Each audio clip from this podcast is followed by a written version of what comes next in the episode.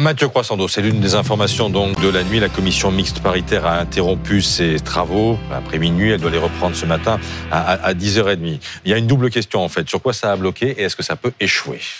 Oui, c'est l'histoire d'un projet de loi qui commençait comme une chanson de Michel Fugain et qui se termine en Big Bazar. Vous vous souvenez, euh, les gentils, euh, les méchants. Eh bien, ce projet de loi n'est plus gentil avec les gentils ni méchant avec les méchants, comme le promettait euh, Gérald Darmanin. Il est méchant avec tout le monde. On a eu un peu plus d'un an de débat et au final un texte qui a changé de nature. Le projet de loi d'immigration est devenu un projet de loi anti-immigration, ce dont on se doutait un peu. Mais le volet intégration, lui, est parti en fumée tant les mesures qui s'accumulent ne vont rien faire d'autre que de rendre la vie plus dure et plus compliquée pour les étrangers. Est-ce qu'on améliore l'intégration des étrangers en rendant plus difficile leur accès au logement? Est-ce qu'on améliore l'intégration des étrangers en rendant plus difficile l'obtention de titres de séjour pour ceux qui travaillent et payent des impôts? Est-ce qu'on améliore l'intégration des étrangers en rendant plus difficile l'accès à la nationalité de leurs enfants euh, quand ils sont nés en France? Eh La réponse à toutes ces questions est évidemment non. C'est ce qui coince chez les parlementaires de la majorité? Oui, les, parlementaires de l'aile gauche de la majorité sont épouvantés de voir la tournure que euh, le texte a pris, parce que des principes majeurs ont volé en éclats. Le droit du sol, par exemple, qui fonde notre code de la nationalité depuis euh, deux siècles, le principe d'universalité et de solidarité sur la question du versement des prestations sociales. C'est précisément ce qui a coincé hier et ça mérite juste qu'on s'y attarde un instant.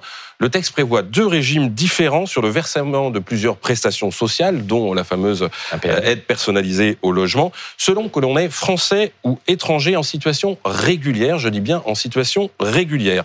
Pour avoir droit aux prestations, vous devez avoir une résidence en France et y séjourner plus de six mois.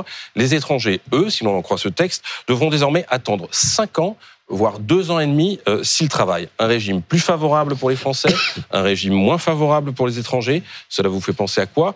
À un concept un vieux concept de l'extrême droite, la préférence nationale, rebaptisée euh, priorité nationale, à tel point que le Rassemblement national hier s'en félicitait sur le plateau de BFM TV. Regardez on a un, alignement sur euh, les conditions posées par le Rassemblement national. Toutes les mesures euh, données individuellement et là en l'occurrence collectivement, ce sont des mesures du programme de Marine Le Pen. Aujourd'hui, euh, le, fait que la préférence nationale soit même dans les mots, j'entendais de Monsieur Olive et de près de la moitié des députés macronistes, c'est une victoire idéologique pour Marine Le Pen et Jordan Bardella qui est considérable.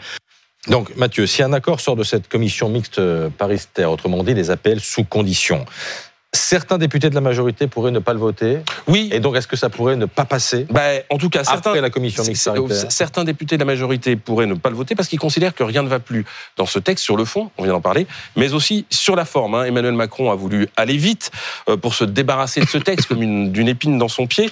Mais eux, les, ces parlementaires, ils se demandent si ce calendrier accéléré mérite pour autant de bazarder leurs principes et leurs valeurs. A-t-on été élu pour ça? Euh, se demande-t-il, rappelant euh, qu'Emmanuel Macron avait promis de faire reculer l'extrême droite et non pas de lui servir de marchepied. Alors les chefs de file de la majorité, bien sûr, ils vont mettre une pression pas possible sur, les, sur leurs parlementaires. Hein. On se souvient que pendant les retraites, ils avaient menacé d'exclusion des députés Renaissance qui ne voteraient pas le texte. Mais euh, certains députés pourraient voter avec leur pied, j'allais dire plutôt avec leur âme, euh, où il y a un scénario du pire, hein, parce que le projet euh, pourrait être voté, adopté grâce aux voix de la droite, mais aussi de l'extrême droite, puisqu'il y a une victoire idéologique totale. Alors là, ça serait plus une victoire, mais une défaite au goût amer.